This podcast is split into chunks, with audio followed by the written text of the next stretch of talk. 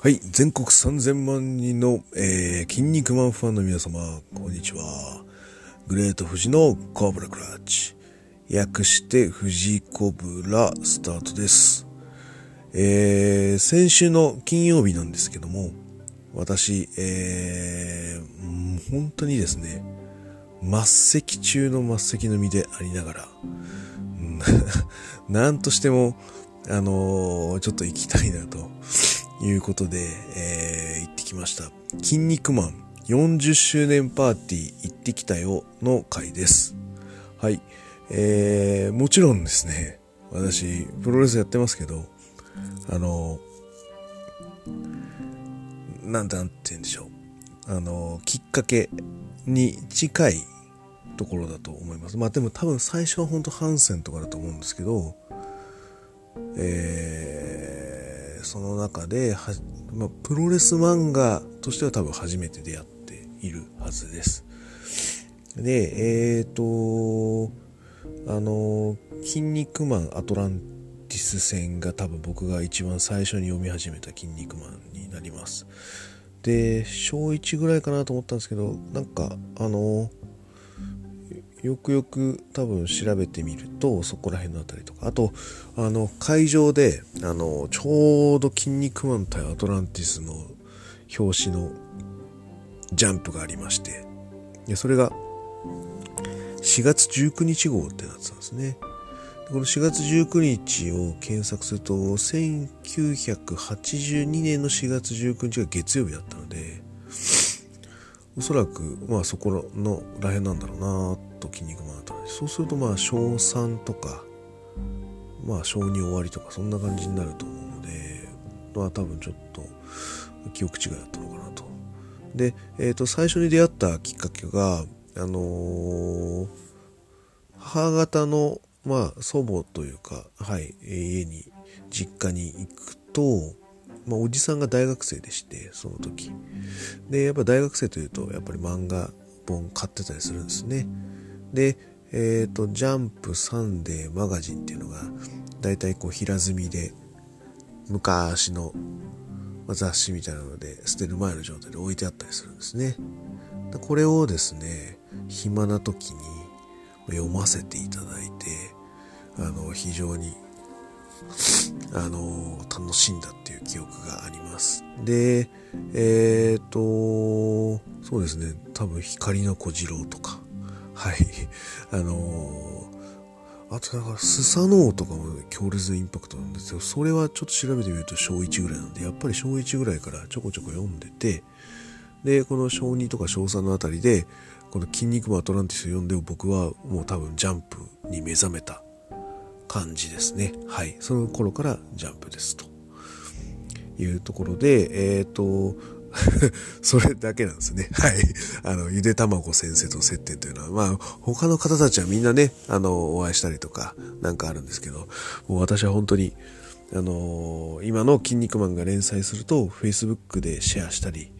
まあ、もう単行本とか、あの、フィギュアのグッズを買うぐらいの、あの、ただの消費者という立場なんですが、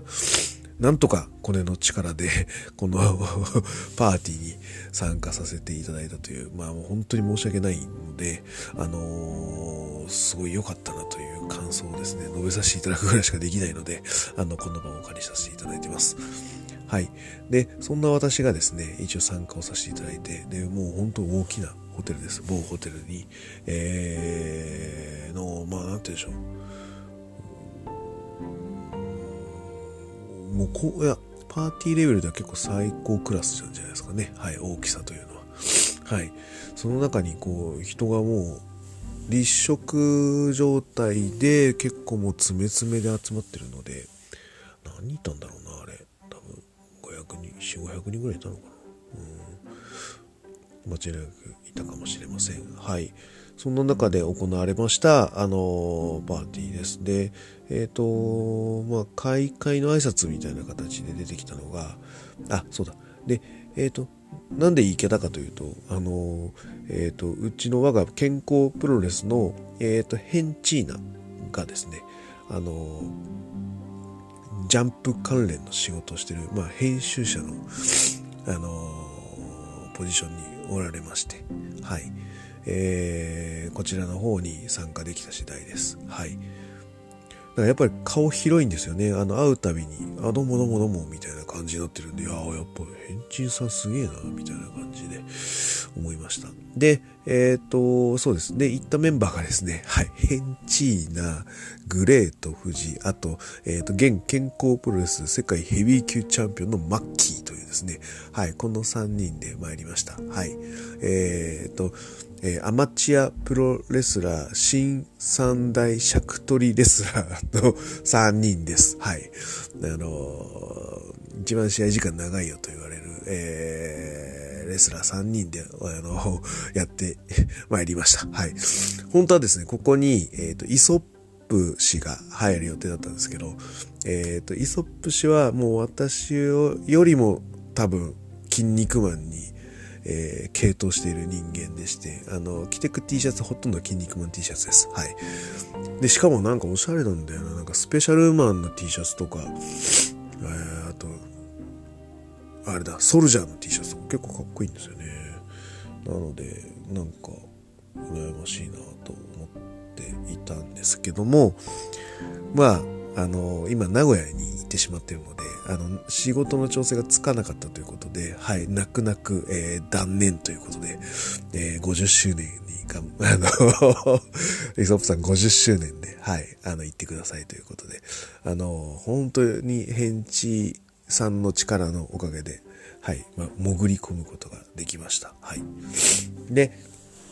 えっ、ー、と、開会は、あの、えー、常務取締役、集英社常務取締役、茨城さんのスピーチでございました。で、えっ、ー、と、まあ、横にやっぱりその、業界のね、ヘンチーナがいますので、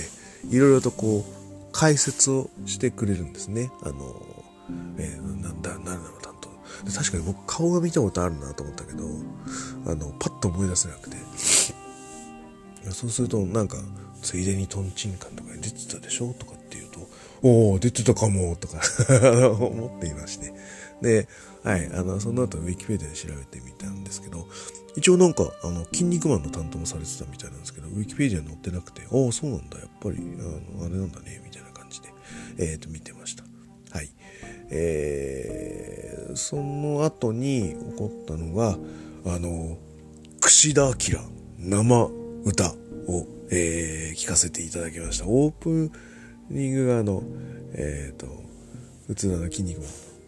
あの、私はどっちで強いつもりっていう、こう、コールレスポンスをさせていただいて、あの、非常に盛り上がった形です。はい。で、えっ、ー、と、ただ、もちろん両方有名なんですけども、あの、回の途中でまた串田明さん出てきて、2曲目披露するんですよ。あの、炎、あの、筋肉マンの F、あの、はい。マソーのやつですね。はい。3、2、1、ファイヤーとかいうので、まあ、2曲目を歌うんですけど、俺は炎の筋肉、まあ、これが、ね、非常に、あのー、こっちの方がテンションが妙に上がったのが記憶に残りました。はい。まあ、な、なんでのお酒のせいかなんかわからないですけど、わっと盛り上がった感じです。はい。あの多分その回の中でその「筋肉マン」に関わる人たちをとかあと物グッズですね。あの等身大フィギュアがあって過去の、えー、名シーン必殺技シーンあとはそのジャンプの表紙を飾ったパネル、えー、こういうのを見て。でそうするとここからはまたフィギュアがあったりとかあとは、えスロットがあったりとかあとあの化粧回しみたいな。そういう筋肉マンにまつわる、えー、漫画の層があってで、えーと、漫画から始まるキャラクタービジネスの層があってで、えーと、来てる人たちはやっぱりプロレス関係者いっぱいいましたし格闘技関係もいっぱいいました。で、えーとお笑い芸能界関係ですね。あの筋肉マンしくじりでやったりとか、あとはアメトークとかでもやったりとか、あのそういう関係があるので芸人からもやっぱり「筋肉マン」っていうのは結構あの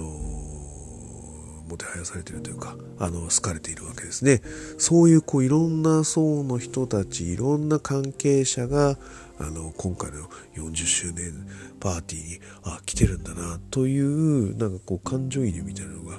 起こってたんでしょうね多分途中からガーッと。でえっ、とどんどんコップに水が溜まっていってこうなんかアップアップな状態の中であの串田明のあの歌を聴いて「うお!」ってなってこう溢れたのかもしれません。はいで、えーと、もう一人スピーチされた方で印象的だったのはあのアデランス中野さんが、えー、素晴らしかったです。はい、でまたヘンチンさんの解説がまた、はい、あのいろいろとあってあの助かりました。はい。で、えっ、ー、と、そんな中ですね、あの、えっ、ー、と、やっぱ筋肉マンといえば牛丼ということで、はい。えっ、と、ケータリングの中にも牛丼があったんですけど、これが、あの吉兆の牛丼をいただかせていただきました。あの非常に贅沢なお味でございました。はい。えー、で、あの、その まあ、いわゆる本当に何も私は末席中の末席なんでもうし見知り合いなんて、まあ、誰一人いないだろうと思っていたんですけどもあのー、一人だけあのー、いてちょっと心強かったです。あのー、それはやっぱりです足立剛先生があのいてくれたおかげでちょちょっとはちょっと僕は気が楽になりました。であの足立先生足立剛先生はあのどんな人かというとあの僕のもう青春時代ですねもう一つのあのフレッシュジャンプこちらに連載していました鉄拳寺康介というですね漫画がありましてあのここれで僕あのこの、えー、まあその格闘漫画なんですよね。はい。なんですけど僕これ本当大好きで一時期その鉄拳寺康介が着てるであろうファッションをあの、ジーンズメイトとかで、あの、買ったりとか、はい。あの、なんかあの、スーパーでそれ、スーパーとか、なんていうか、うちで言うと赤札堂みたいなのあるんですけど、そこでこう、鉄拳寺康介みたいな服だみたいな、ちょっとダボダボのジーンズとか、あの、えー、なんか新聞記事がプリントされたワイシャツだとか、なんかですね、そういうのをなんか買ってた記憶があります。そのぐらいちょっとこう、憧れ一時期憧れてた、でその先生とあの、まあ、ちょちょこちょこ飲ませていただく間柄にさせていただいてますであの、まあ、それこそなんかなんで子供の頃憧れた人となんか酒飲んでんだその作者と酒飲んでんだっていうこう変な感覚もありつつ、えーえー、ずっと付き合いさせていただいてます。で、この前の健康プロレスの興行を見に来ていただきまして、で、またお会いさせていただいたという、これが非常に心強いですね。で、現在は、あのの作品でちょっと僕が印象に残ってるのはあの怪奇漫画道というですねホラー作家の方々のドキュメント漫画みたいなのを書いていらっしゃいました。はい、特にあの諸星大二郎さんの回とか非常に面白かったですね。はい、あのぜひそのホラー漫画好きな方はこれ漫画を見てほしいなと思いました。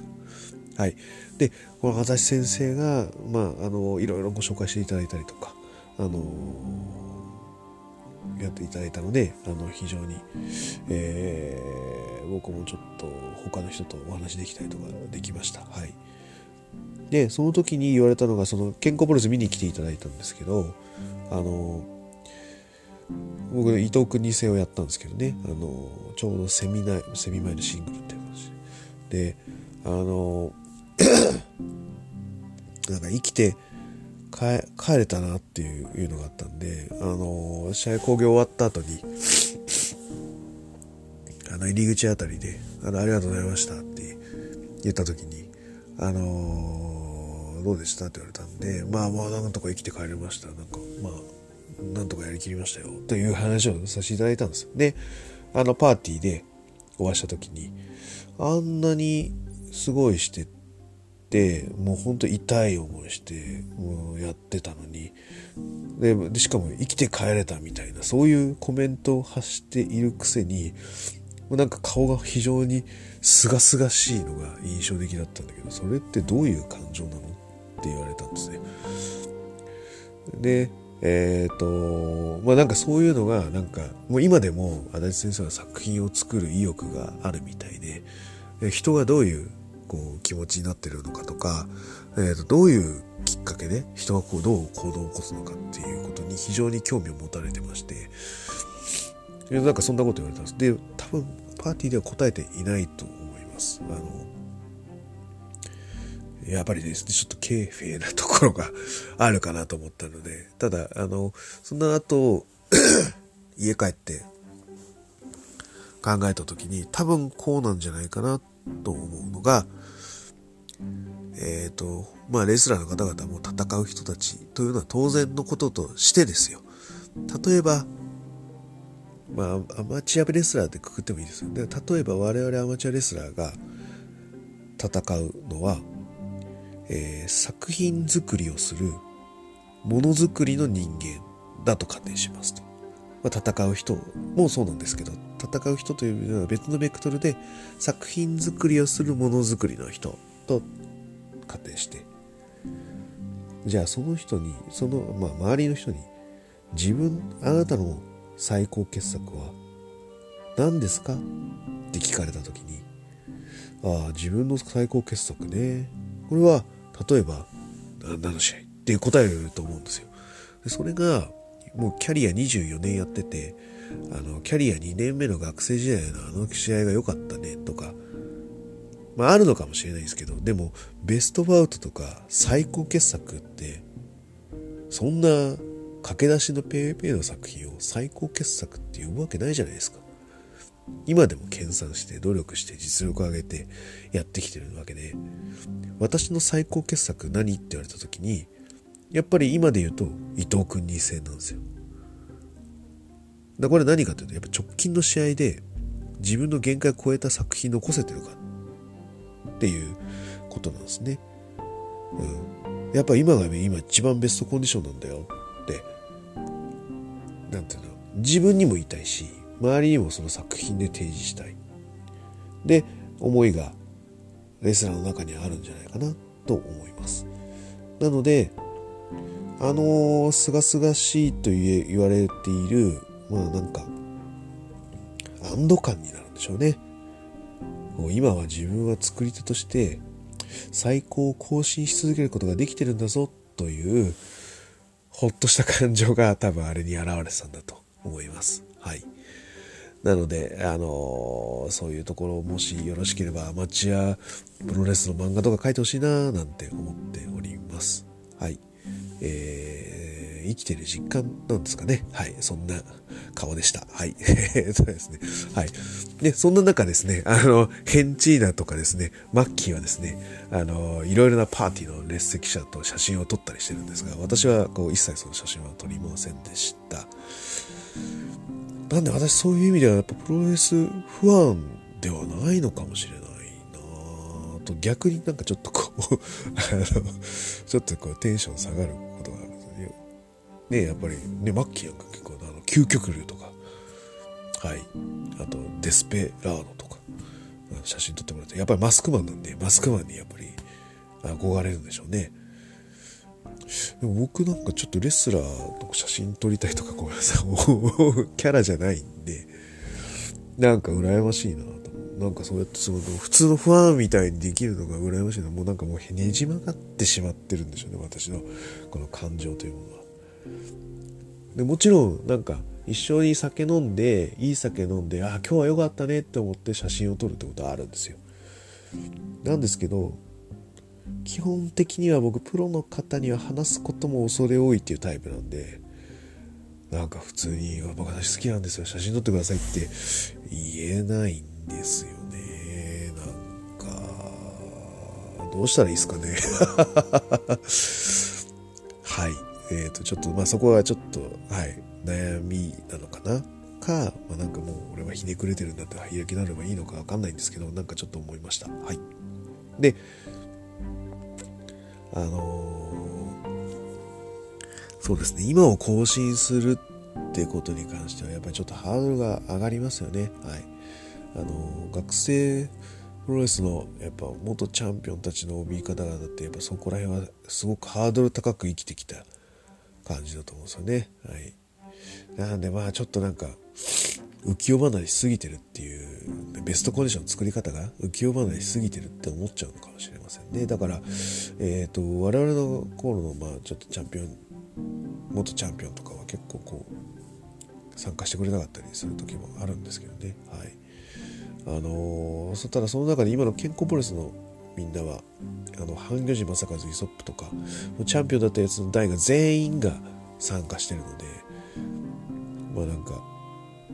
そのコンディションを目指すとかそういうんじゃなくてなんかみんなで一緒にやっぱり草野球みたいに楽しもうぜみたいな雰囲気からスタートしてるのがうちの健康プロレスのこう長続きをしている秘訣なのかなと思ってます。はいえー、で僕はあの現役の時に世界チャンピオンじゃなかったのであの気軽にその草野球の感覚に入れたのでここまで続けることができたのかなと思っておりますのであのー、まあ何て言うんでしょうものは考えようかなと思います。長く続ける方法を考えるのっていうのはハードルを低くすることなのかもしれません。はい。えーと、そんな中でまた足立先生がですね、あの、ご紹介をいろいろしていただきまして、印象に残ったのが、あの、コンタロウ先生とお話をさせていただきました。あの、一生懸命はじめくんとか、あの、私はちょっとまあ、もちろん、ちょろっと見てたんですけど、しっかりお会いするのはちょっと初めてで、ああ、ちょっと、ああ、そんなそんなみたいな感じで、また恐れ多いんで、みたいな感じで、引いた感じで喋ってたんですけど、その中で、君は何やってるんだああ、社会人ってプロレスやってますとかって言うと、おう、やってんのか？俺の知り合いは学生プロレスやってたぜ、みたいな話になったんで、お、えー、ど、どちらですか？っていう話になって、えー、東洋大学だったんだよね、みたいな。え、東洋大学はうちの団体ですよ、みたいな。もともとはまた僕学生プロレスから OB になって社会人プロレスやってまして、みたいな。で、東洋大学どちら様ですか？みたいな。なんだっけ、あの、あの、なんか社会主義みたいな。やつで、え、ファシズム伊藤ですか？って、いや、いや、違うよって。あ、そうだね。ファシズム伊藤っていうのは、あれだなと。あ、えっ、ー、と、ファシズム伊藤っていうのは、あの、コッペパンベイダーの、あの、現役時代の名前ですね。はい。あの、違うな、みたいな。なんだっけな、みたいな感じ。プロレタリアート、なんとかかなと。あ、ま、ママローとかバロンとか、そんな感じだったな、とか、いう話で、えー、言っていらっしゃいました。で、あのー、ヘンチさんに後で聞いたら、それは、プロレタリアート・マロス選手というですね、東洋大学の元 OB で、えーと、世界チャンピオンにもなった有名な人らしいです。はい。えーと思って人はこういうところで繋がるもんだなとびっくりしました。はい。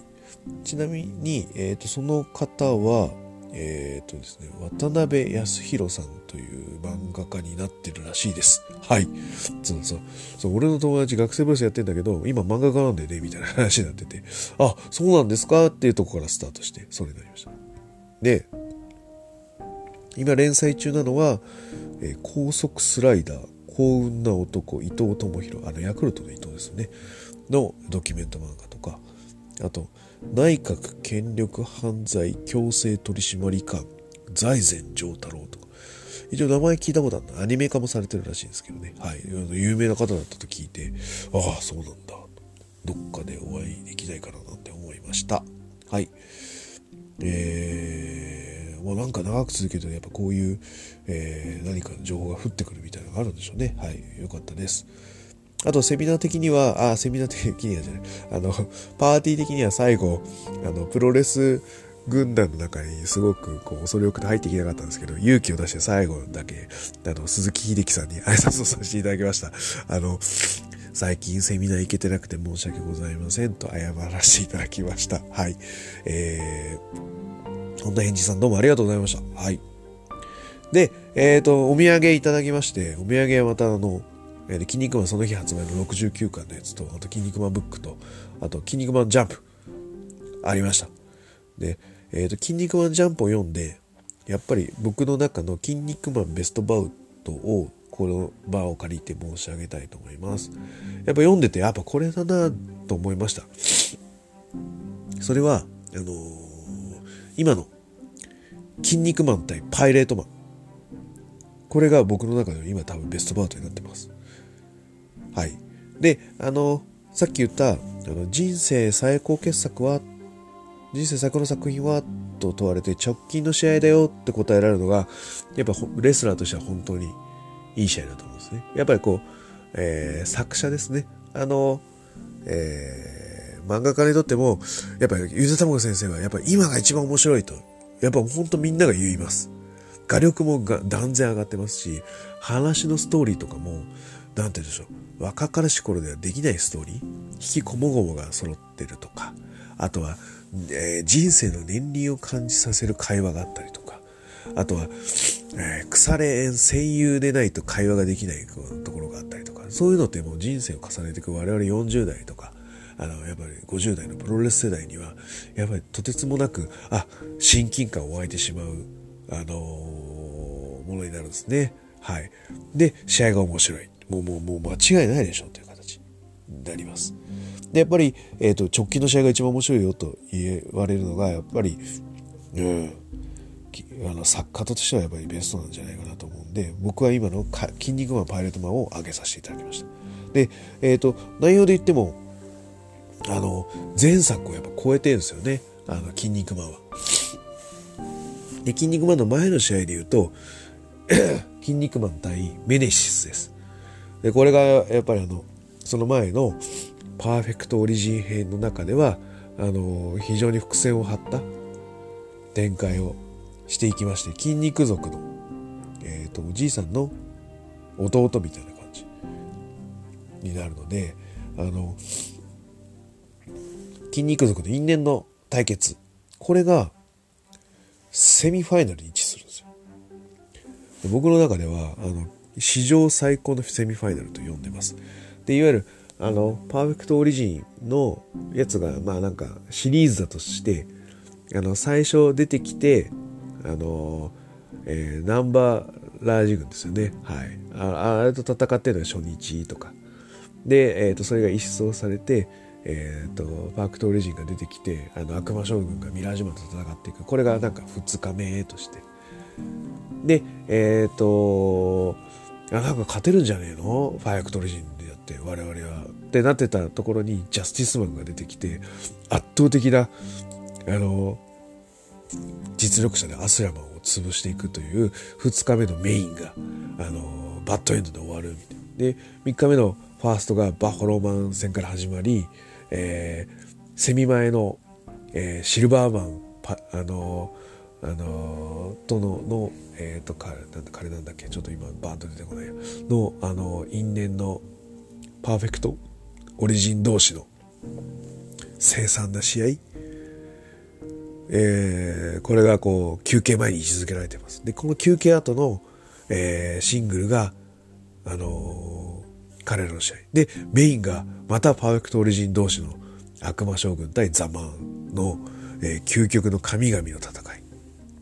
になる中で人間同士の争いの中での最高峰と言われている、まあ超人なんですけどね、すいません。あの人間臭い感情の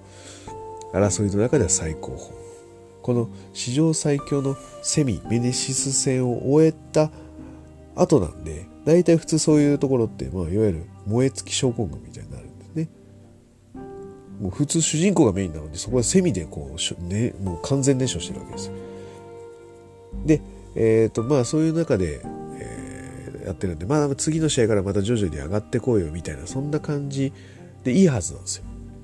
なんですけどやっぱりいいレスラーはどんなポジションでも最高のを残せる？もう今の新日本、新日本もそうですし、うちのケンプロのメンバーでキャリア20年以上やってる中は、第1試合でも、第2試合でも、第4試合でも、セミでもメインでも、与えられた役割をしっかり果たすというのがやっぱりいいレスラーとしての条件だと思ってます。で、えーと、そういう意味では今の筋肉マンは本当にどんな試合でも感情できるところがあって非常に良かったです。で、今回のやと、あの、パイレートマンは、やっぱりこう、カジマのクソ力、今まで、えっ、ー、と、我々がジャンプで読んでた頃の、カジマのクソ力に関しては、もう凌駕しちゃうんですよ。もうオメガ、こんなものがオメガを求めていた力じゃないとか、ねふざけるな、みたいな感じ。で、俺は悲しいんだ。もっと、あの、カジマのクソ力が手に入れば、あの、この念願の力だと思ってたのに、失望だみたいな感じで。えっ、ー、と、そのなんか、なんか、お前お前らの持ってるクソ力なんて俺らだっていうのがあるんだみたいなことを言うわけです。なんですけど、筋肉マンは、そうだよな、もうそんなんじゃお前を救えないみたいな感じで、あのー、言って、お前を救うためには俺の全力を持ってお前をの相手をするしかないって言って、マッスルスパークで勝つんですね。で、やっぱりこう、パイレットマンは悟るわけですよ。あ、これが、梶原クソ力か。こんな感情初めてなんてなる思うわけですよね。はい。で、えっ、ー、と、あの、筋肉マン対悪魔将軍のね、あの、ジャンプの試合の時は、あの、えー、その悪魔将軍はどどうやってこう、なんか、ほだされていくかっていうと、こんなの中、こんなに仲間のためを思って戦うなんて素晴らしいこ、こんなことはなかったみたいな感じで開始するんですよ。でもそれって、まあ、だ、もう、もうまあ、今の中では、まあ、もう、もうやり尽くしてる感じなんですよね。で、パイレートマンは、カジワのクソ力というのは、3つの段階があると。